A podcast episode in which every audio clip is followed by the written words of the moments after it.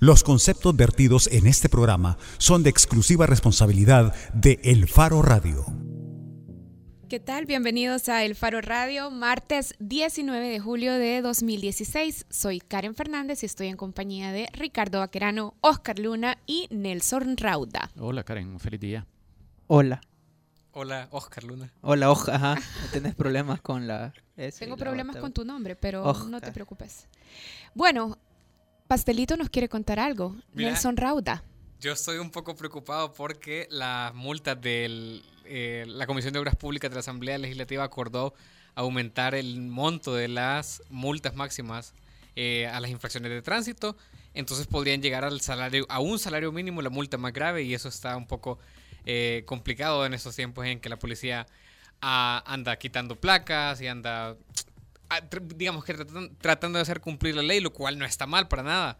Pero es preocupante que esa multa sea tan alta, porque yo lo que pienso, a lo mejor soy muy mal pensado, es que, es que, Es que. ajá. es que en un momento tan eh, difícil para, las, eh, para la economía del país, la policía está, como las multas o lo que recolectan de las multas entre el Fondo General de la Nación, Ujú. están tratando nada más de, o- o están buscando otra manera de eh, atender esa necesidad A ver si lo, si lo resumo, Nelson. Lo que te preocupa es que el incentivo de multar crezca con la cantidad. Es decir, entre más alta la multa, más alto el incentivo para... No solo eso, sino que la policía, o sea, que, que, no, que no sea una... A ver, si la policía quisiera hacer Ajá. cumplir la ley, ya lo podría hacer así como estamos. O sea, todos los días en, el- en la ruta, todos lados vemos infracciones de tránsito de un montón de gente. Yo lo que me pregunto es si incrementar el monto de una multa es suficiente disuasivo para evitar eh, conductas ilegales mientras estás manejando. Esa es la pregunta que me hago. Yo creo que sí, cuando le Yo- tocan el bolsillo a la gente funciona, sucedió con lo del cinturón de seguridad. El problema, ya lo mencionó Nelson, es que si no aplicas la ley, es decir, si no multas a todos los que deberías multar, la policía ya habría recaudado millones de dólares eh, multando, pues, para empezar, solo los buceros, por ejemplo. Sí, porque hay bastante animal que anda en carros. Sí. Pero siempre se las condonan. A los buceros siempre les perdonan las multas. Cada como tres años surge un un decreto legislativo. Sí, o, o multando a los particulares, vaya.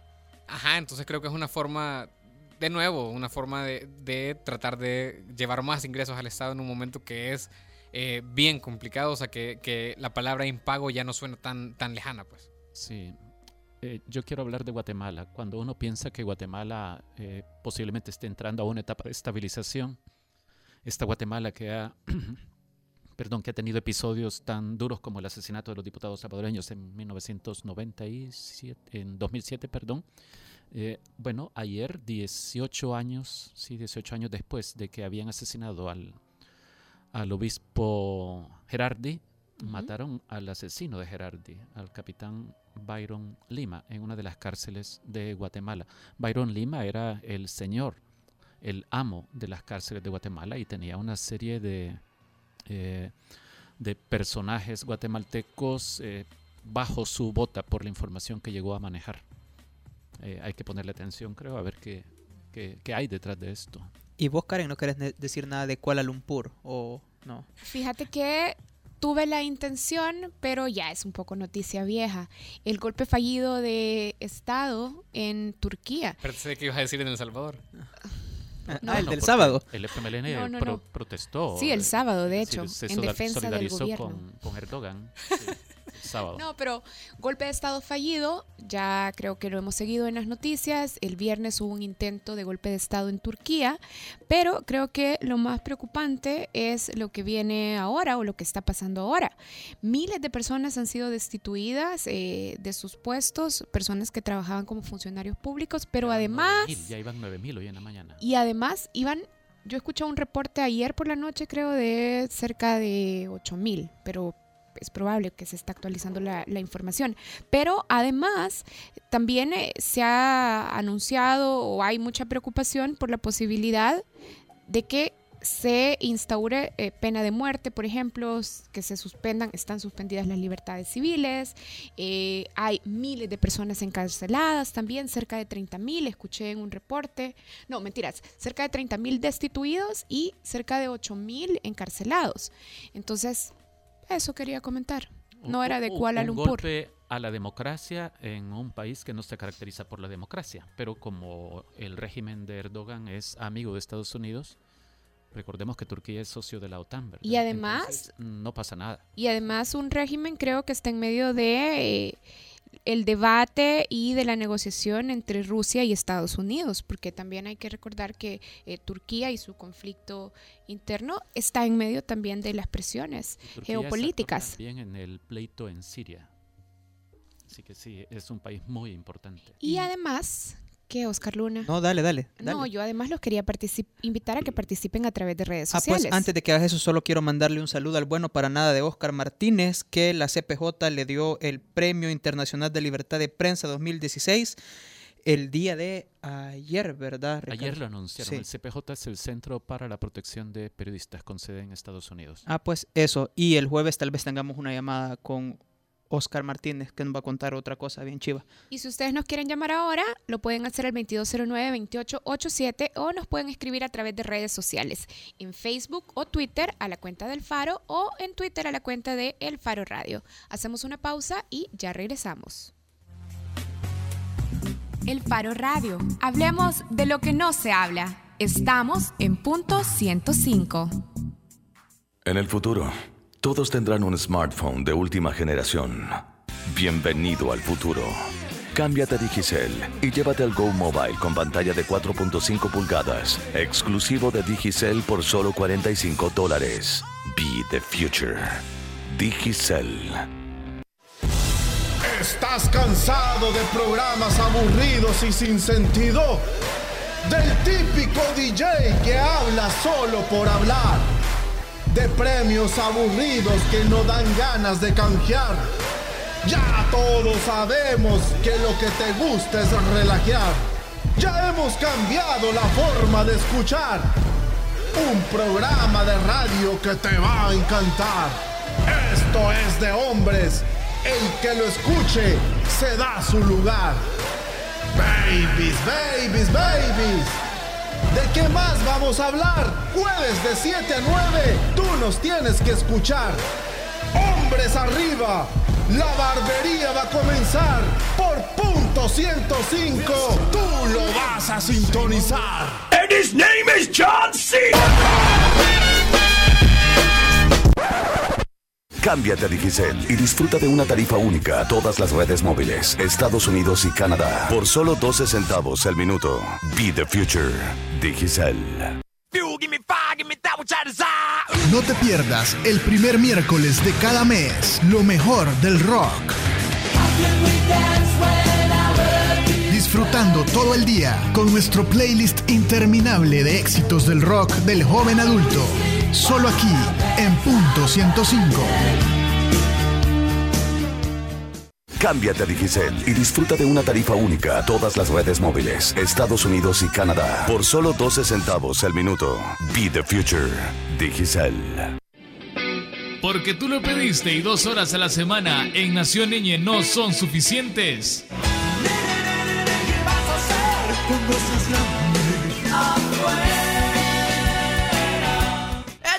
vampiro!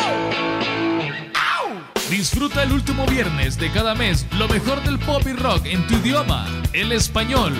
Solo aquí en punto 105. Joven adulto. No me importa lo que piensa la gente de mí. Cámbiate a Digicel y disfruta de una tarifa única a todas las redes móviles, Estados Unidos y Canadá, por solo 12 centavos el minuto. Be the future. Digicel. La portada en el Faro Radio. Tres, mediados del 90. Estamos de regreso en el Faro Radio. Ya escucharon a nuestro invitado de ahora, así es que lo voy a presentar. Está con nosotros Roberto Cañas y justo me estaba contando, por eso fue que lo escucharon cuando eh, regresamos de la pausa, sobre eh, cuánto tiempo estuvo adentro Roberto dentro del FMLN. Roberto es- se incorporó si no me equivoco, cuando era estudiante o estaba graduándose de la Universidad del No, era Salvador. estudiante, tenía era estudiante 22 años. y se incorporó al FMLN. No, el FMLN no existía en 1992. Este, perdón, en 1972. no existía, el FMLN surge en los 80. No, este, la lucha armada comienza aquí en los 70 con el surgimiento de las FPL, dos años después surge el ERP y yo me incorporo en 1972, tenía 22 años. A la lucha a través de un movimiento estudiantil. Estudiantil que se llamó MIR, Movimiento de Izquierda Radical. Y luego, después, Luego estos movimientos se a- reúnen también en el FMLN. Es que el FMLN no En existía. el 81. Karen. No existía eso, porque esa es un poco la idea que se quiere vender, que como que si la lucha empezó con el FMLN y la lucha armada empezó aquí 10 años antes. No, claro, pero se incorpora después este movimiento Ah, y otros supuesto. al FMLN una década después. Sí, cuando, una historia larga, porque yo me incorporo al RP histórico, el que termina con la muerte de Roque en el mayo del 75, y soy fundador de otra organización que se llamó Resistencia Nacional, que es una escisión del RP. Entonces, cinco organizaciones con cinco estrategias, con cinco desarrollos orgánicos distintos, se juntan ya a finales de los 70 en lo que hoy se conoce como el FMLN, que hay dos FMLNs también. El FMLN histórico, del cual yo me siento orgulloso de haber pertenecido y que termina con la firma de los acuerdos de paz, y el FMLN actual, pues, el partido oficial. Ahora, Roberto, usted fue miembro de la Comisión Político-Diplomática de ese FMLN histórico Exacto. que sí. usted estaba mencionando y y yo le estaba preguntando, ¿cuándo salió usted del FMLN? Ah, como el 93. Y Roberto está con nosotros y creo que ha hecho una buena reseña eh, también sobre su historia y cómo ha participado en el movimiento armado y en los movimientos políticos también. Y a Roberto lo hemos invitado porque queremos hablar sobre la ley de amnistía y queremos conocer primero, bueno, cómo le toma la derogatoria de la ley de amnistía también, pero cuáles son sus expectativas, qué se viene en El Salvador a partir de la derogatoria. ¿Por qué Roberto Cañas es importante? ¿O por qué es importante escuchar a Roberto Cañas? Roberto Cañas estuvo involucrado en la negociación de los acuerdos los últimos dos años, más de los últimos Dos años y medio, sí. Dos años y medio. O sea, y además es firmante de los acuerdos de paz. En el último año fue particularmente importante porque fue cuando hubo las tensiones en materia de Fuerza Armada, por Mm. ejemplo. De hecho, en los últimos meses el país estaba a punto de irse a saber a dónde, Roberto, en esos últimos meses del 91, poco antes de que se lograra el acuerdo de diciembre en Nueva York. Mm. Y, y por eso es que queremos escuchar lo que él tiene que decir. Hemos escuchado a muchas personas, incluso del FMLN, que dicen que, eh, bueno, que se está violando el acuerdo de paz, que el acuerdo de paz ya recetaba la ley de amnistía refiriéndose a la de 1993. No, para En el nada. acuerdo de paz no hay una sola referencia a una ley de Amnistía, amnistía, no. aunque la del 92, Roberto, se sobreentendía que debía hacerse por cuestión De facilitar la integración del FMLN a COPAS y de crear condiciones. Esa fue con dedicatoria para el FMLN. Sí, esa era eh, de rigor y sobre esa sí se sobreentendía que eh, había que diseñarla. Sí, nunca se habló directamente en la negociación. La, la palabra amnistía no existió Sí. como, como, como parte de la, de, la nue- de la narrativa de los acuerdos de paz, no existe. Ahora, estaba leyendo que, por ejemplo, Salvador Samayoa, ex F- Ajá, FPL, ajá. eh, Él justifica. Sí, decía la prensa gráfica, pero iban a creer ustedes que iban a estar negociando las partes pensando que, por ejemplo, en el caso del gobierno, los militares iban a aceptar un acuerdo de paz para que al cabo de los días viniera alguien a decirle, usted se va preso. No, Sí. claro que no, dice, no, no puede ser que no se pensara en amnistía. Pero entonces está mintiendo Salvador Samayoa cuando... No, es que ese es otro momento. O sea, a ver, yo creo que lo que nos podría ayudar, aunque en ese momento el, concepto no estaba planteado, es el de justicia transicional, es cómo se resuelve los temas estos tan complejos al terminar un conflicto armado. Eh, la justicia transicional lo que plantea es que no puede hacer amnistía completa ni este, eh, buscar formas de justicia. Entonces, ahí quedó planteado en ese momento en 93, o se firmaba el acuerdo y había amnistía o no se cumplían los acuerdos si no había amnistía. Entonces, como era un condicionante que creo que no es exactamente correcto porque puede firmarse el acuerdo y no haber amnistía. es decir, en los términos que se entendió de perdón y olvido, es decir, ponerle un manto ahí de, de olvido a- al problema de las graves violaciones, además no tiene coherencia, porque entonces ¿para qué el informe de la Comisión de la Verdad? ¿Qué sentido tiene hacer el informe y a los cinco días decir, miren, ¿saben qué? Fíjense que mejor no, porque ya nos arrepentimos. De hecho, Roberto, en el acuerdo de Chapultepec hay un capitulito que se llama Superación de la La impunidad. impunidad, sí, en tema Fuerza Armada. Sí, y este dice, se reconoce la necesidad de esclarecer y superar todo señalamiento de impunidad de oficiales de la Fuerza Armada, especialmente en casos donde esté comprometido el respeto a los derechos humanos. Luego hacen una alusión a la Comisión de la Verdad y después dice, todo ello sin perjuicio del principio de que las partes igualmente reconocen, las partes que firman el acuerdo, igualmente reconocen eh, de que hechos de esa naturaleza, independientemente del sector al que pertenecieren sus autores, deben ser objeto de la actuación ejemplarizante de los tribunales de justicia. Eso es lo que se escribió hace 20, no, ¿qué? Más, ya casi Ah, ya casi 25 años. 25 años. Ya casi 25 años. Una cosa es cuando se plantea eso y otra cosa es ya después que aparece el informe de la Comisión de la Verdad. Ahí es donde hay una opinión diferente, ¿no? Porque una cosa es eh, hacer una cosa y después ya tener enfrente el informe, ahí parece que los hizo trastraviar a estos amigos. Pero en el, en el FMLN, en esos días, las cinco organizaciones que discutían sobre esto, por, o, o no lo vieron venir. ¿El tema de la amnistía o de cuál? No, ¿a qué te no, vamos a ver. No vieron venir que eventualmente un día las víctimas podrían Mm. reclamar justicia. No, o sea, yo diría que no. Es decir, ahí hay una carga, hay una carga de problemas que no se resolvieron, que se fueron acumulando y que no, no hubo una salida correcta a resolver el problema del pasado. Y eso es lo que ahora uno tiene, le ve sentido, pues. No se puede decir que esto está resuelto, por eso es que aparece hoy esta, esta sentencia de inconstitucionalidad de la, de la ley de amnistía.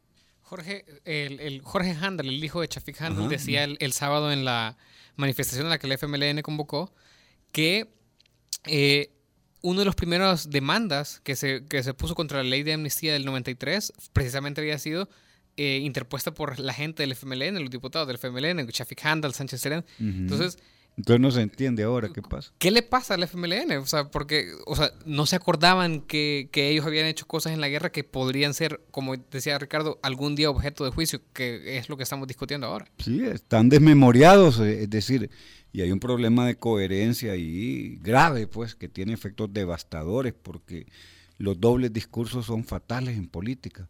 Uno no puede un día decir una cosa y después al día siguiente decir otra. Y parece ser que eso ya se está convirtiendo en una como seña de identidad del FMLN. Hacen un planteamiento un día y al otro día o hay otra persona que dice otra cosa y otro busca remendarlo. Es complicado lidiar con eso, me imagino. Y ha- ha- ha- habemos muchas personas que no confiamos en los partidos políticos, pero me imagino que para la militancia debe ser muy complicado el sentir que no puede confiar ni siquiera en lo que en su partido político porque está desmemoriado. Ahí habría que, ahí sí ya no puedo yo hablar con conocimiento de causa porque no sé cómo la militancia actual está procesando todo esto que está sucediendo. Hay que entender que hay una militancia nueva que ha surgido después de la firma de los acuerdos. Son 20 casi 25 años. Son personas a lo mejor que ni habían nacido cuando firmamos los acuerdos y hoy son militantes y, y tienen, no sé, creo que en el fondo el FMLN tiene un problema de formación eh, que es básico para el desarrollo de un partido político, el tener una formación política sólida, el tener un conocimiento de la historia, el tener capacidad de debatir.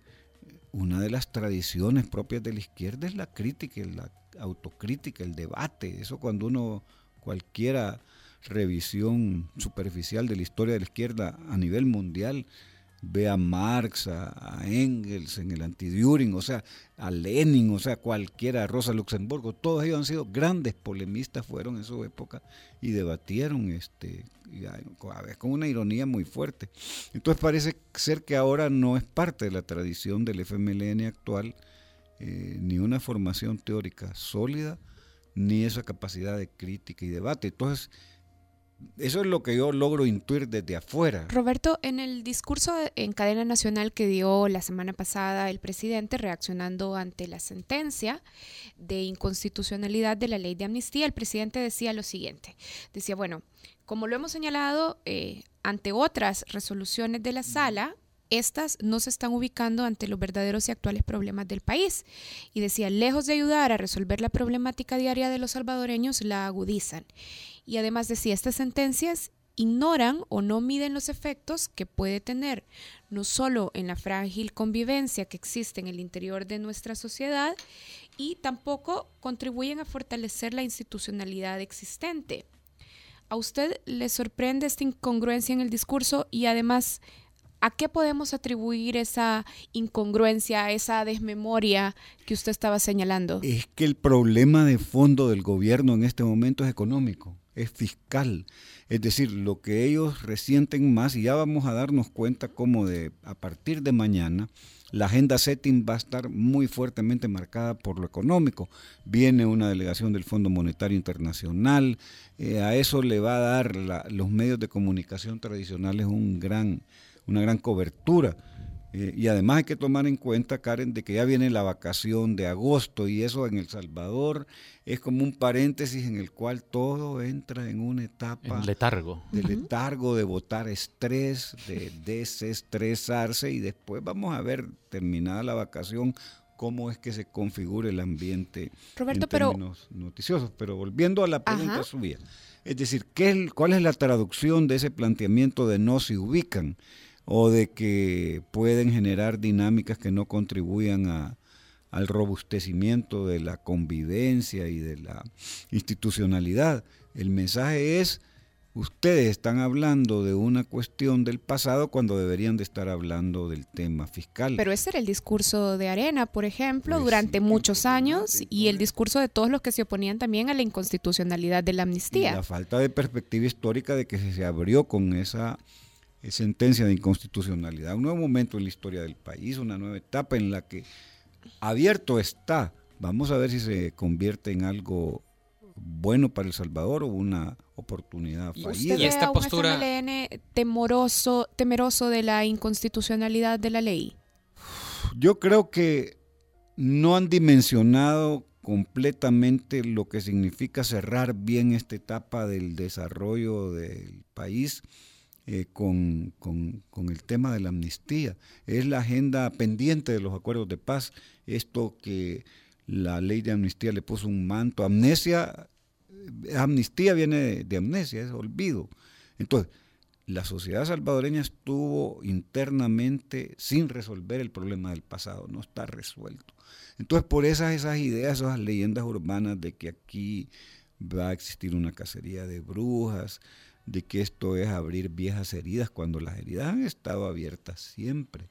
Entonces, yo diría que están como muy complicados en términos de eh, lo fiscal el gobierno y también este, les molestó mucho la derivación de la sentencia de los 900 millones vinculado a lo de los Suplentes. suplentes. Es que cuando uno ve, la sala puso en ráfaga el fusil de la inconstitucionalidad desde antes de estas tres eh, sentencias que se convirtieron en cuatro, porque estaba uno, lo más reciente, lo de la Corte de Cuentas. Viene la sala y les dicen, miren, ¿saben qué, señores de la Asamblea? Repitan la elección por- y además repítanla como por quinta vez. Número dos, ustedes quieren ampliar el periodo de, de la gestión legislativa y municipal a cinco años. Pues no, no se puede. Van dos.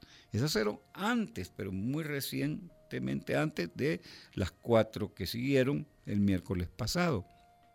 La de la amnistía, 13% de la energía. lo de la energía, lo de los 900 millones y la de los eh, diputados Suplentes. suplentes. Que ya no se va a poder viajar. Es que ya significa que las cosas incómodas que yo no quería involucrarme en la plenaria, pues enviaba a mi suplente o a algún suplente, porque eh, eso es lo que pasó justamente en el tema de la votación de los 900 millones. ¿Y usted considera que esta posición del FMLN de decirse, por un lado, discursivamente que están del lado de las víctimas, pero por otro salir con estas declaraciones tan conservadoras, son concurrentes con, un con ser un partido de izquierda?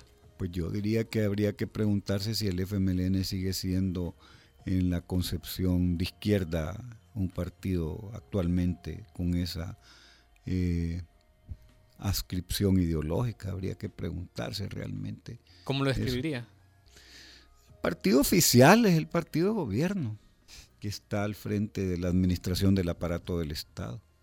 Tenemos que hacer una pausa. Ya vamos a seguir con Roberto Cañas platicando en el siguiente segmento del programa. Pero antes de irnos a la pausa, les quiero contar sobre el pasado y sobre el futuro, porque mientras otros se quedan en el pasado cobrándoles más, Digicel les invita a ser parte del futuro. Por ejemplo, pueden ahorrar con el nuevo paquete todo incluido por 30 días, 500 megas de navegación, WhatsApp ilimitado, gratis, 100 minutos o mensajes a todas las redes, Estados Unidos y Canadá por solo 5 dólares. Pueden activar este servicio marcando el asterisco 444 numeral Digicel Be the Future. El Faro Radio. Hablemos de lo que no se habla. Estamos en punto 105. Cámbiate a Digicel y disfruta de una tarifa única a todas las redes móviles, Estados Unidos y Canadá, por solo 12 centavos el minuto. Be the future. Digicel. Porque todos estamos hechos de canciones y vibraciones. No te pierdas todos los viernes, desde las 7 de la noche, Hechos de Música, con Carlos Galicia.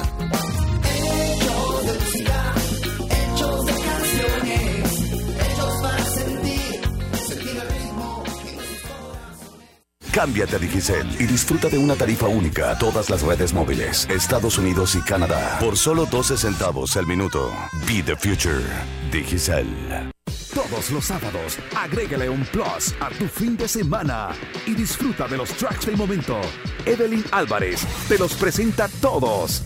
Del 20 al 1 en Plus 20, el conteo musical de la semana con los éxitos favoritos. Plus 20, todos los sábados de 10 de la mañana a 12 del mediodía por punto 105. Cámbiate a Digicel y disfruta de una tarifa única a todas las redes móviles, Estados Unidos y Canadá, por solo 12 centavos el minuto. Be the future. Digicel. Hay dos tipos de personas, los que escuchan las aventuras de los demás y los que viven las aventuras. Elegí experimentar por ti mismo. Que no te cuenten, un programa que te ofrece ideas, opciones y recomendaciones para divertirte. Conducido por Lorena Díaz y Evelyn Álvarez. Todos los miércoles desde las 7 de la noche en punto 105. Joven adulto. Cámbiate a Digicel y disfruta de una tarifa única a todas las redes móviles, Estados Unidos y Canadá, por solo 12 centavos el minuto. Be the future. Digicel.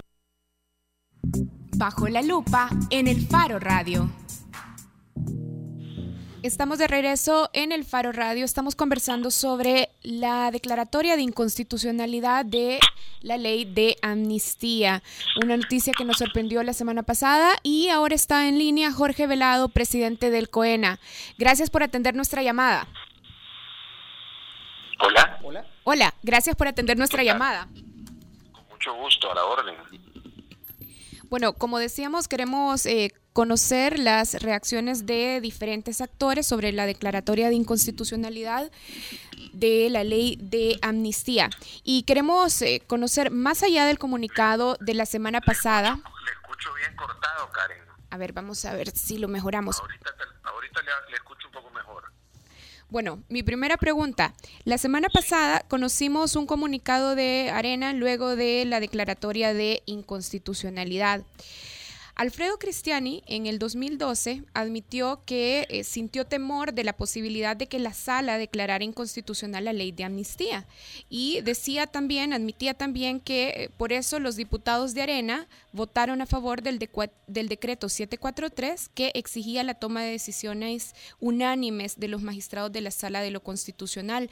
¿Ha superado Arena los temores sobre la inconstitucionalidad de la ley de amnistía y las posibilidades que abre para juzgar crímenes que se cometieron durante los años del conflicto armado? Bueno, la verdad, Karen, es que si usted analiza Alianza Republicana Nacionalista no tiene por qué tener temores al respecto de la declaratoria de inconstitucionalidad de esta ley de amnistía, que dicho sea de paso y como ya lo dijimos públicamente, nosotros como Arena siempre hemos recalcado que las resoluciones de la sala son de, obligatorio cumplimiento para todos los salvadoreños, lo cual quiere decir que nosotros como Arena vamos a cumplir en lo que nos corresponda eh, una, ese tipo de resoluciones. Eh, volviendo a su pregunta, en el, a- en el ah, si usted analiza al declarar inconstitucional eh, esta ley que incluso le dio la oportunidad al a FMLN a convertirse en un partido político, a nosotros no nos afecta. Arena, eh, la guerra comenzó al final de los años 70, eh, la, el FMLN y el ejército peleaban mientras gobernaba en aquel entonces el Partido de Conciliación Nacional, luego gobernó eh, la Junta Revolucionaria de Gobierno, que es tal vez la época más dura de la guerra, luego gobierna el ingeniero Duarte por el PDC, todo este tiempo era tiempo de guerra y al llegar en el año 89, cuando don Alfredo Cristiani, primer presidente de Por Arena, llega al poder, lo que hace es firmar la paz. Entonces, todos estos casos de los que se están hablando son antes de los gobiernos de Arena, a excepción del, de la terrible, del terrible asesinato de los sacerdotes jesuitas en el año 89, que precisamente se da a los pocos meses del primer gobierno de Arena. Entonces, nosotros no tenemos por qué tener ningún tipo de temor. La declaratoria de inconstitucionalidad de la ley de amnistía abre la posibilidad de que el caso de los jesuitas sea juzgado aquí y que incluso se señalen o presenten nuevos acusados. Digo esto porque investigadores de la UCA e incluso la abogada Almudena Bernabeu, que eh, presenta el caso a la Audiencia Nacional de España, han dicho que dudan de la posibilidad de que el expresidente Alfredo Cristiani no estuviera enterado de la operación de los jesuitas. Así es que la derogatoria podría eh, abrir ese camino para que el expresidente sea acusado e investigado en la matanza de los jesuitas. Mire, yo no tengo ninguna duda que organismos de tendencia de izquierda van a, van a querer eh, señalar eh, que el presidente Cristiani, en su momento presidente y comandante general de la Fuerza Armada, tuvo algo que ver. Ya lo han venido haciendo por años, pero fíjese que usted mencionaba a la Audiencia Nacional de España, específicamente a la juez Almudena. A la abogada. Sí, a la abogada, sí, a la abogada, perdón. La pregunta es si ella es, si ella está tan segura de que el expresidente Cristiani sabía de esto, eh, lo debería haber dicho y no lo ha dicho. Ella dice que ella cree, duda. Y la otra cuestión es por qué no lo ha acusado.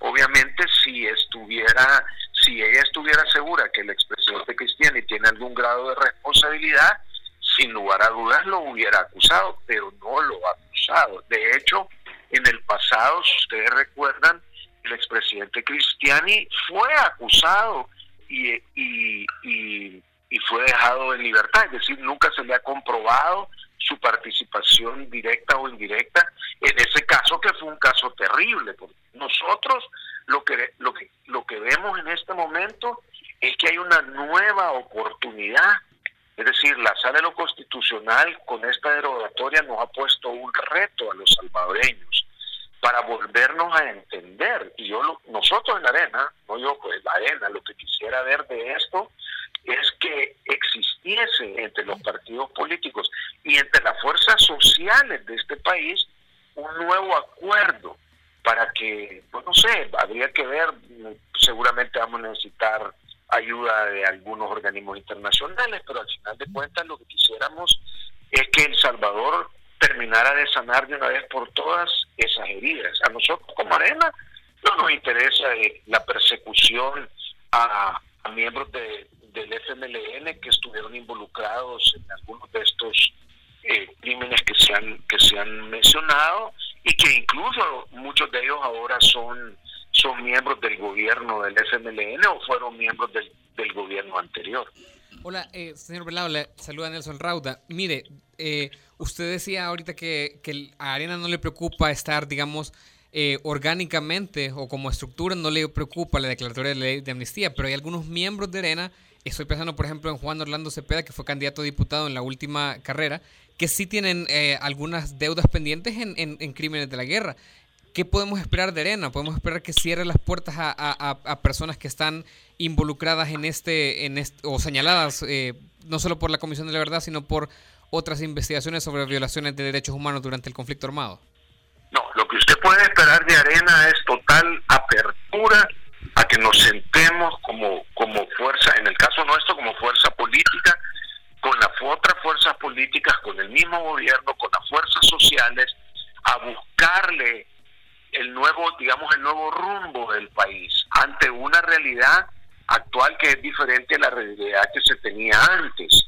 Ahora, si en, e- esa realidad hay que discutir también, por ejemplo, eh, qué es lo que queremos hacer de esto. Queremos una, por ahí veía el diputado de otro partido político que hablaba de una nueva, de una nueva ley de amnistía. No sé si así la llamó, pero eh, al mismo tiempo la sala dijo de que de que no podía volver a haber otra ley. Acordémonos que a la sala no le no le corresponde legislar, pero bueno, hizo ese comentario.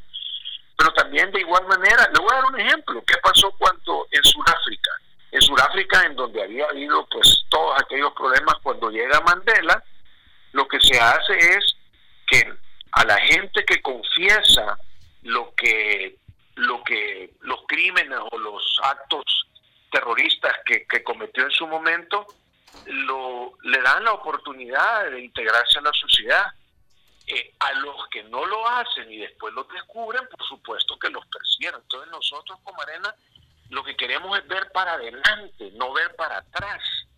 No ver para atrás, atrás ya El Salvador tuvo una guerra que nos desangró, que nos dejó heridos, que, que ¿para qué vamos a volver a eso? Ya no, ya no manejemos viendo por el retrovisor, manejemos viendo para adelante. Y si eso significa que algunas de las cosas se tienen que aclarar, ok, que se aclaren, pero no comencemos con una cacería de brujas, ni con acusaciones eh, eh, eh, desordenadas que a este país, que en este momento pasa por otro montón de problemas, lo menos que le convendría es tener un- una inestabilidad política eh, peor de la que pudiéramos tener en este momento. Don Jorge, le saluda Ricardo Vaquerano. Para usted, Hola, ¿qué Ricardo. sería, para usted qué sería esa cacería de brujas? Si ocurriera Le, se que, le, oigo, le oigo cortado, Ricardo. sí, le repito la pregunta. Eh, usted acaba de mencionar que ojalá que no haya una cacería de brujas. ¿Qué ocurriría eh, para que usted dijera hay cacería de brujas? ¿Qué sería una cacería de brujas? Bueno, acuérdese usted, por ejemplo, cuando, cuando el proceso en que estuvimos para la firma de los acuerdos de paz y los sucesos eh, posteriores, aquí se, se acordó una comisión de la verdad, ¿se recuerdan? Correcto. Y vinieron y vino gente de, de pues, digamos, de, de amplia experiencia. Y si usted se recuerda, habían, yo me puedo equivocar en el número, pero habían cerca de 3.800 denuncias. ¿Se acuerdan? Sí. Y de esas 3.800 denuncias, realmente al final quedaron 32 casos, que son los casos emblemáticos que, que bueno, ahí está el caso del Mozote, está el caso del asesinato de los sacerdotes jesuitas, está el caso del asesinato de la zona rosa, quedaron, quedaron esos 32 casos, como repito, para, digamos, que deberían de haber sido en su momento resueltos, pero hasta ahí. Pero imagínense usted si en este momento se le ocurre a una ONG, no está hablando si de izquierda o de derecha, y dice, bueno, empecemos a hostigar a, funcionarios de, un partido político o, de un sector eh, social del Salvador o del gobierno y empiezan a meter denuncia tras denuncia que obviamente a la fiscalía le correspondería investigar. Sí. A eso es lo que yo me refiero. No podemos empezar a tratar de desprestigiar o de perseguir a alguna gente que probablemente no tiene absolutamente nada que ver, pero no sé, a alguien se le ocurrió decir que este fulano participó ¿no? en, la en el asesinato de un alcalde y, y no, no tiene pruebas, pero, pero lo quiere acusar. No, vamos, no deberíamos de, de perder el tiempo, creo yo, en tratar de, de hacer... Ah, ¿se acuer- Hay un dicho que dice en río revuelto ganarse pescador y eso es lo que, no, lo que yo creo que no debería suceder en este país. Bien, gracias por haber atendido nuestra llamada. Al contrario, muchas gracias a ustedes por la oportunidad y buenas tardes para todos sus radioescuchas. Gracias. Estábamos conversando con Jorge Velado, presidente de El COENA. Yo solo quiero aclarar algo, porque él dijo esto, que la amnistía, refiriéndose a la de 1993, es decir, la declarada inconstitucional el miércoles pasado, eh, le dio al FMLN la oportunidad de convertirse en partido político. Es mentira, eso no es cierto. Bien, y yo quería destacar un poco, perdón Nelson, te robé el micrófono, pero eh, quería destacar algo donde me parece que hay coincidencia con lo que dijo el presidente la semana pasada. El presidente decía, bueno, hay que situarse en los retos hoy. Y eh, Jorge Velado, presidente del COENA, decía algo similar. Decía, bueno, hay que ver hacia adelante y no ver hacia atrás, que creo que en el fondo coincide con el discurso del presidente la semana pasada. Que la izquierda y la derecha son, se parecen tanto o son una sola. Yo quiero aprovechar que está Roberto eh, aquí para preguntarle... Roberto Cañas, recordemos. Roberto Cañas, aquí. Para preguntarles una cosa, porque ahorita eh, Jorge Velado decía esta, esta palabra mágica que está repitiendo tanta gente ahora que la declaratoria de inconstitucionalidad va a desestabilizar más el país. Y yo quiero preguntar, o sea, ¿cómo se puede des- desestabilizar un país tan inestable como este? Porque, vaya, no sé si la impunidad que generó la guerra ese no es el pecado original de la justicia en este país. O sea, el hecho de que todos esos crímenes hayan cubi- quedado cubiertos con un manto de amnesia no, es el, el- uno de los generadores, porque la gente dice como si fuera otro problema adicional, pero ese no es el problema generador que ha empezado con todos los problemas de impunidad en este país. O por lo menos Bueno, la últimos 25 impunidad ha sido una seña de identidad del país, es decir, el no castigo, pues, es desde el 32 en adelante, o sea, aquí una matanza eh, que marcó la primera mitad del siglo XX y no, no hay eh, señalamientos de buscar culpables o resolver. eh, O sea, el tema es cómo resolves tú como país el problema del pasado. Y este, estar diciendo, bueno, vienen una serie de ONGs que a saber sin control alguno alguien va a empezar a presentar uno tras otro y tras otro recurso a la fiscalía, eso tiene una vacuna, tiene un mecanismo preventivo que se llama acudir al concepto de la justicia transicional, superar, quitarse de la cabeza esa idea de la justicia ordinaria eh, que hace relación a una cosa que tiene la siguiente lógica, que es la que conocemos todos y en la que se han educado la clase política salvadoreña. Es decir, la justicia tradicional es, hay un delito, se busca al culpable y se le mete a la cárcel.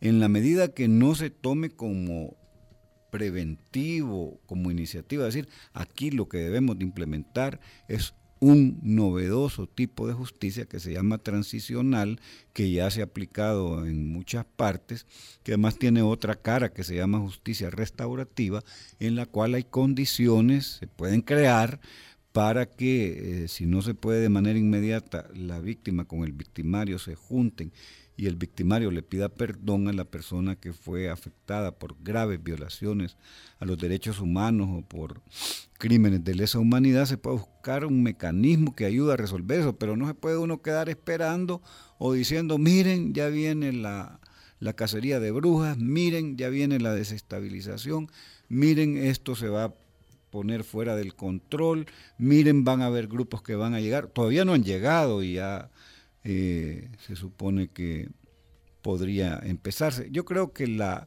la mayoría de la población, yo no puedo descartar porque uno no puede pensar por toda la población, puedan existir sectores que se sientan tentados a presentar a la fiscalía algún recurso para que se haga la investigación. Conociendo cómo funciona el sistema de justicia en el país, eso es entrar a una dinámica que puede llevar años sin sin respuesta. Sin respuesta. No, no es viable, pues no ayuda, no se pone, no motoriza las posibilidades de resolver bien el pasado. Eh, esa idea de que no hay que ver para atrás, yo creo que la lógica de la dialéctica es pasado, presente y futuro. Nosotros somos ahora lo que fuimos en el pasado, el entendimiento del presente pasa por el estudio del pasado, no se pueden separar, hay que resolverlo bien. Y hoy el fallo, la sentencia de la sala nos abre esta oportunidad de este, resolver el problema del pasado, casi a 25 años de la firma de los acuerdos de paz, se abre una nueva etapa de la historia si lo queremos aprovechar. Dependerá de la clase política y en general de todos poder eh, evitar esa idea de los días apocalípticos, de la cacería de brujas, de todas estas historias que se vuelven para mí leyendas urbanas. Bueno, Roberto, se nos acabó el tiempo, Qué pero le queremos agradecer. Ahí Jorge Velado, bueno, él participó también y hizo su, su historia, su, su narrativa. Como ha vendido vehículos, usa eso de, de- de no usar el retrovisor y todas esas historias. Pero que bueno, gracias por invitarme. Esto es El Faro Radio. Además, si no nos oímos, voy a escribir todas las semanas escribo. Queremos agradecer a Roberto Cañas. Roberto fue firmante de los acuerdos de paz y también al principio del programa nos contaba sobre su participación en los movimientos que se unieron a la lucha en los 70s y en los 80s. Muchísimas gracias, Gracias Roberto. por invitarme. Qué bueno, éxitos al Faro Radio. Y antes de hacer una pausa, quiero eh, leer los comentarios que tenemos a través de redes sociales. El primero, porque me parece muy importante por lo que decía eh, Jorge Velado, es un tuit que nos envió Almudena Bernabeu. Almudena decía, a ver, Jorge Velado decía que si ella tenía eh, indicios de la participación de eh, el expresidente Alfredo Cristiani, que, bueno, porque no lo había acusado. Y Almudena contesta a través de un tuit. Dice, de hecho, lo hemos acusado como cómplice en dos, en dos ocasiones. Lamentablemente, la Fiscalía de la Audiencia Nacional se opuso. Eh, también eh, un saludo para todos los que están...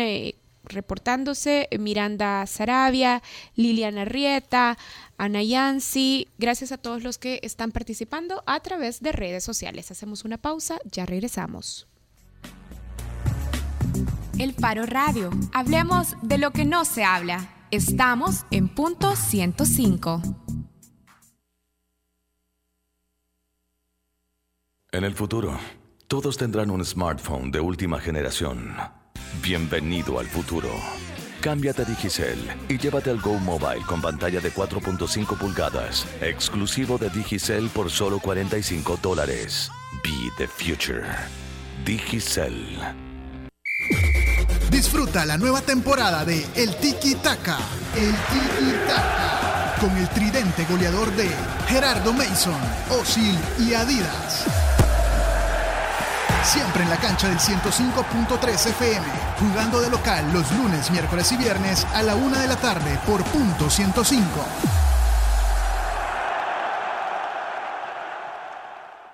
Cámbiate a Digicel y disfruta de una tarifa única a todas las redes móviles, Estados Unidos y Canadá, por solo 12 centavos al minuto. Be the future. Digicel. Después de una larga espera, el rock regresó al dial en su máxima expresión. Disfruta todos los miércoles de 8 a 10 de la noche. Rock en Acción Radio, solo por punto 105, porque el rock es el género y la acción la pones tú. Cámbiate a Digicel y disfruta de una tarifa única a todas las redes móviles, Estados Unidos y Canadá, por solo 12 centavos al minuto. Be the future. Digicel. Acompaña todos los martes desde las 7 de la noche a César Barrientos con lo mejor del pop y rock en español en Nación Eñe, solo aquí en punto 105, joven adulto. Cámbiate a Digicel y disfruta de una tarifa única a todas las redes móviles, Estados Unidos y Canadá, por solo 12 centavos al minuto. Be the future. Digicel. La contraportada en el Faro Radio. Estamos de regreso en el Faro Radio. Qué bueno que me pasaste la bola a tiempo, Karen Fernández. Y tenemos en cabina a un ganador del Ariel, que ya nos va a explicar exactamente qué significa eso.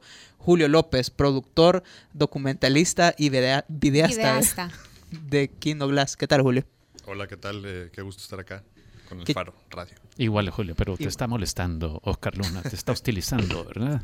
No, ya lo conozco. entonces no- Estás acostumbrado y no puedes me- tolerarlo. Ajá, sí, claro. Julio es claro, un, claro. un viejo No- no me conocido, intimida, no un me joven intimida. viejo conocido y que está metido en el mundo de la producción de documentales. De hecho, ha trabajado algunos con El Faro, como El Cuarto de los Huesos, por ejemplo. Y en, en mayo, a finales de mayo, eh, tuvimos la buena noticia de que él, eh, con su producción Ausencias, dirigida por Tatiana Hueso, habían ganado el que se considera como el Oscar del, de la Academia de Cine de México, ¿verdad, Oscar? Eh, Julio? El Ariel. El Ariel. El Ariel. El Ariel. Sí, exactamente. sí. ¿Y de qué va este documental Ausencias? Porque este no hemos tenido oportunidad de verlo por acá. Sí, eh, bueno, eh, la, la historia de este proyecto inicia con justamente con Marcela, con Marcela Zamora. Ella me, hace ya varios años, no recuerdo, tal vez unos cuatro años, me dijo que hiciéramos una serie de cortos documentales sobre el fenómeno de desaparición contemporánea en la región. Entonces la idea era hacer una serie en el que hiciéramos un cortometraje por país, desde Nicaragua a Estados Unidos, era- eran seis cortos, era ambicioso el proyecto, dirigido por un realizador diferente de cada país. Eh, escribimos el proyecto y conseguimos financiamiento para hacer los primeros dos, el de México y el de El Salvador. Y el de México se lo encargamos a Tatiana Hueso y el de El Salvador lo iba a hacer Marce. Eh, Marcela hizo el cuarto de los huesos, que de un corto pasó a un largometraje. Y eh, Tatiana sí hizo el cortometraje que se llama Ausencias. Y, y ese es este. Y, ese- y terminó siendo lo- el, el- el cortometraje que, que ganó el Ariel y ganó algunos premios. Se, se- se ha visto muchísimo ese ¿Y cortometraje. qué es lo que cuenta Ausencias, Julio? Ausencias, eh, digamos, el tema, y, esto es algo que, hay muchas formas de llegar a los trabajos. En este caso teníamos el tema primero y luego el personaje. El tema era hablar sobre la desaparición eh, forzada que está ocurriendo en México ahora en el contexto de la guerra contra el narcotráfico. Eh, ese era el tema y Tatiana Hueso junto con la otra productora eh, de Anaís Viñal se dieron a la búsqueda de, de hablar con las organizaciones de familiares de desaparecidos para buscar alguna historia y hasta que llegaron después de hablar con un montón de familiares diferentes a la historia de Lulu. Lulu es una madre que perdió a su esposo y a su hijo también, eh, que fueron desaparecidos en el norte, en Saltillo. Y Tatiana Hueso hace como un perfil, un retrato de ella, nada más, eh, con su estilo característico. Voz en off, nunca vemos los personajes hablando cuadro, solo vemos puras imágenes que se combinan con la voz. Y es como un viaje al mundo interno, a la intimidad, a la psicología de, la madre. Entonces cuenta como la tragedia de perder a sus seres queridos, en este caso a su esposo y a su hijo, eh, de una forma muy conmovedora que ha, que ha tocado mucho al público. Ahora, suele haber mucho un problema con los, con los documentales, o por lo menos es mi experiencia, y es, me refiero a esto, Julio. Eh, terminan un documental y comienzan a exhibirlo, pero en círculos muy pequeños, es decir, muy pocas personas tienen acceso a verlo, a disfrutarlo, y eh, eventualmente ganan un reconocimiento, como en este caso con el Ariel, y luego se van de gira por festivales de documentales y, y entonces yo no sé si algún día podremos verlo en El Salvador, en las salas de cine en El Salvador. Bueno, yo creo que en El Salvador sí, porque todos los, los involucrados, o sea, muchos de las cabezas de, área de esta película tienen que ver con El Salvador, Marcela y Tatiana y yo. Eh, pero bueno, en Honduras, quién sabe si se puede llegar a ver, o en Guatemala. Ese es un problema eh, grande. También me, me- preguntaban ahora que lo estuvimos enseñando a- a raíz de que ganó el Ariel, que hubo unas giras de, de, de presentación de los cortos ganadores. Eh, yo les decía sí, que en, en realidad el- me decían si no era peligroso hablar de estos temas, si no poníamos en riesgo nosotros o alguien más.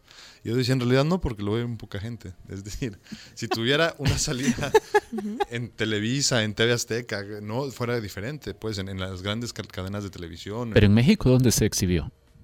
En México se exhibió en los festivales, en varios, en casi todos los festivales de cine en México. Julio, pero háblanos un poco quizás entonces del proceso de producción, porque vos nos, nos estás diciendo que probablemente exhibirlo no conlleve riesgos porque no hay una reproducción o una difusión masiva, pero el proceso de producción, me imagino hablar con las víctimas, dirigir entrevistas con las víctimas, entrar a ese mundo tan íntimo del dolor, de la ausencia, me imagino que no es una tarea tan fácil de abordar. Ca- Cada trabajo es distinto. Hay algunos en que implica cierto riesgo, ¿no? Eh, eh, en el caso de, ausencias no implicaba en realidad riesgo porque eh, no nos metíamos a ver en realidad las causas o a estudiar jurídicamente o cronológicamente el caso, sino que era más bien centrado nada más en los sentimientos. O a señalar culpables. Me imagino que no se trata de eso. Eh, en este caso no, hay, hay algunos trabajos que sí se enfocan en eso, en este caso no. Eh, también yo creo que es importante entender que al nosotros trabajar de la mano con las organizaciones de familiares de desaparecidos, ellos mismos, nos- no- ellos mismos como que designan entre ellos mismos voceros, quiénes van a ser los que nos van a representar. Y estas personas ya tienen, o sea, han, por su mismo activismo han llegado ya a una cierta... eh, costumbre de hablar con los medios y contar las historias. Entonces, hay que ser muy cuidadosos con eso y siempre el respeto es la palabra más importante. Sobre todo una, una persona que está sufriendo eh, por esa angustia es muy difícil. O sea, hay que tra- trabajar con muchísimo respeto siempre. Ahora, si como estabas diciendo, no se logra o al final este tipo de piezas no tienen difusión masiva, ¿cómo sí se puede lograr que tengan impacto al final y que incidan en trabajar un poco y disminuir la problemática que está relatando? Yo creo, pero es una apuesta que estamos haciendo, no, no, no sabemos qué tanto va a funcionar o no, que es un poco como, como picar piedra muy lentamente. Es decir, nosotros hicimos estos dos trabajos, El cuarto de los huesos, que habla del mismo tema, pero en El Salvador, y ausencias. eh, este, simplemente por la necesidad, las ganas de hacerlo, de las ganas de tocar este tipo de temas, ¿no? sin, sin preocuparnos mucho cómo luego lo vamos a, a masificar el, con- el mensaje. Y poco a poco ha sido un camino lento, pero que poco a poco se va masificando y, y yo creo que eso tiene que ver en primero con hacer contenidos de calidad, o sea, que tengan suficiente calidad para que el- lo- las redes y los circuitos de difusión le- los tomen en cuenta y los empiecen a ver. Julio, perdón, ¿cuál te gustó más, el cuarto de los huesos o ausencias? Híjole, no, eso es como decir, ¿A qué ¿cuál de tus hijos más? querés más? Sí, es imposible. Ok, ¿a cuál de Yo- tus te hijos puedo querés decir- más? a, mí, a mí me gusta mucho siempre, y, y- y- y ahora que he estado más en la parte académica y dando clases o conferencias, ponerlos de ejemplo a los dos como ejemplos totalmente disímiles de documental. ¿no? Tatiana es muchísimo más, eh, se mete muchísimo más en, en- en un lenguaje poético, onírico, eh, que, que- que- que usa mucho la estética de las imágenes y el sonido. Y Marcela, al contrario, es más visceral y se mete, pero a la realidad de cabeza sin, sin, sin avisar, ¿no? Es como una montaña rusa que te mete directo a una realidad muy visceral. Ambos son potentísimos, ambos son necesarios y ambos son estilos muy diferentes, eh, que me, me gustan muchísimo los dos. ¿El Ariel te cambia la vida, Julio? ¿O No. les cambia la vida? No, es solo... O sea, profesionalmente no... Yo creo que profesionalmente en México es una muy buena carta de presentación, porque es diferente presentarte con, con, ¿no? con ese reconocimiento que sin ese reconocimiento. Pero hasta ahí, creo yo. El mismo carrito de siempre. El mismo de siempre, sí, claro. Mira, Ricardo, yo no sé si una de tus preguntas iba a llegar a esto, pero es cuándo vamos a ver ausencias o cómo podemos ver ausencias. Definitivamente, sí. Pues nosotros hemos trabajado y también con el Faro trabajamos muchos años con el Festival Ambulante, así que yo espero que con Ambulante venga ausencias muy pronto. Este. Bien, entonces no, no debemos perder la esperanza. No, no, no, vendrá. Vamos a ver. Abrázala, dice tu Vendrá. presidente. Y a- además, digamos, estamos, estamos produciendo más películas con Marcela, también algún proyecto mío, y seguro que vamos a meter, si no logra venir pronto, pues meter en las salas, junto con otros trabajos de nosotros, el de, el de Tatiana, eh, por supuesto. Bueno, Ojalá. gracias Julio por venir a vernos Muchas gracias. y por ver a Oscar Luna también. No, vámonos a una pausa y cuando regresemos vamos a celebrar que tres salvadoreños, pero tenemos a uno en línea, van a ir a las canteras del gran equipo Manchester City. Ya regresamos. El Faro Radio. Hablemos de lo que no se habla. Estamos en punto 105. Si sientes que la fuerza te acompaña, tu ADN es joven adulto. Punto 105. So- so- Solo éxitos. Acompaña todos los martes desde las 7 de la noche a César Barrientos con lo mejor del pop y rock en español en Nación Eñe, solo aquí en punto 105, joven adulto. Al escuchar este sonido sabías que podías contra el mundo, tu ADN es joven adulto. Punto 105. So- so- Solo éxitos. Estamos de regreso en el Faro Radio. Nelson Rauda, ¿quién es y por qué se van al Manchester City? Fíjate que tenemos en línea a Saúl Hernández, uno de los tres salvadoreños que se va a ir a jugar una semana a entrenar en las canteras del Manchester City, pero mejor que nos cuente él. Hola Saúl. Hola, ¿qué tal? Bien, mira, queremos, eh, a nosotros siempre nos acusan de que nunca damos buenas noticias, así que queremos dar esta excelente noticia. Contanos cómo hiciste eh, para, para ir- ganarte esta oportunidad de ir a entrenar una semana con el Manchester City. Eh, primeramente fue ir a la primera etapa que fue aquí en El Salvador, que fue en el oratorio en FESA, que vinieron la primera vez los entrenadores de Manchester City. Eh, fueron, fue un momento muy emotivo para mí, eh, fue una gran motivación eh, y ahí mi- fue mi, mi esfuerzo el que di ahí y gracias a Dios se me, se me dio esa oportunidad de Jamaica. ¿Con cuánta gente competiste en El Salvador y con cuánta en Jamaica? Fue alrededor de 200 jugadores. Y eh, a- eh, ¿qué es lo que vas a ir a hacer a, a- a Manchester? ¿Cuánto tiempo vas a estar? ¿Qué, ¿Y qué es lo que vas a ir a conocer? Eh, vamos a ir una semana a Inglaterra, vamos a ir, vamos a ir a entrenar. ¿Y va- con qué equipo vas a entrenar? ¿Con la U18 o con las menores? Con las inferiores, digamos, que sub, ajá, sub 18 o sub 17. Vos estás ahorita en la sub-17 del Santa Tecla. ¿Y, y de qué jugás? Juego de mediocampista central. Sa- Saúl, un- una pregunta. Te saluda Ricardo Vaquerano. Eh, ¿Cuál dirías vos, cuál crees vos que es tu virtud como futbolista que hizo que se fijaran en vos y te seleccionaran? Eh, virtud fue eh, una hora, la decisión es eh, antes que me llegara me, me llegara el balón, eh, la, la capacidad mental que tenía para hacer ejercicio, la intensidad. Ok. ¿Cuándo te vas? ¿Y cuánto tiempo? eh, ¿Y cuándo venís? Eh, fechas específicas no nos han dado, solo sabemos solo sabemos que vamos en octubre. Ah, ok. Ok, bueno, mucha suerte, Saúl, y que ojalá eh, te vaya bien y Pep Guardiola te vea, porque ahora es el nuevo entrenador del Manchester City y ha dicho que él y la cantera va a contar con la cantera definitivamente de esa institución tan bonita.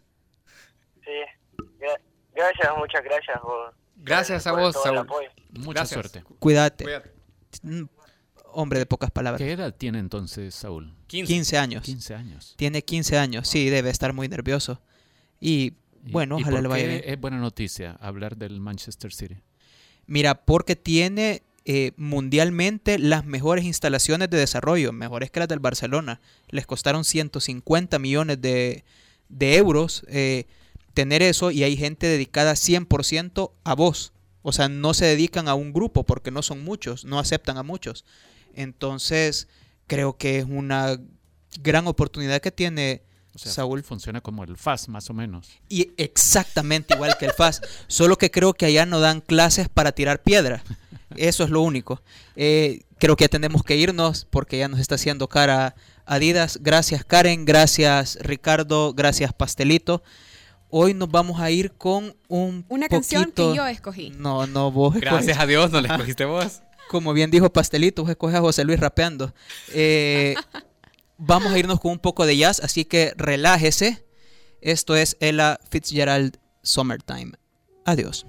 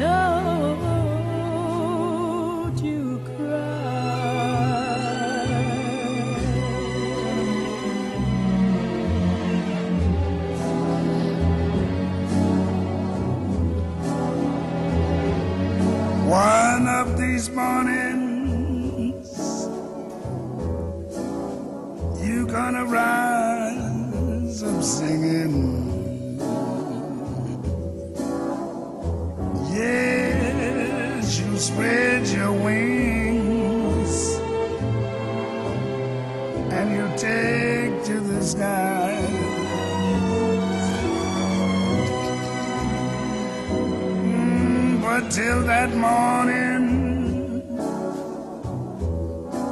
there's nothing can harm you. Yes, with daddy and mommy standing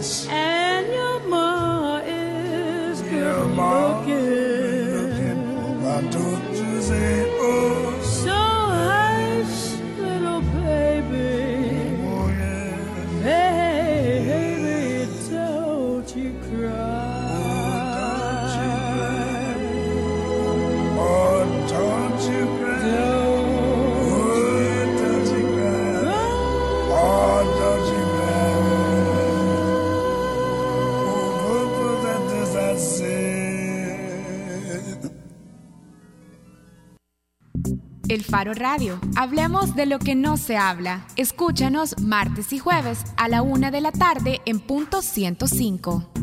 Los conceptos vertidos en este programa fueron de exclusiva responsabilidad de El Faro Radio.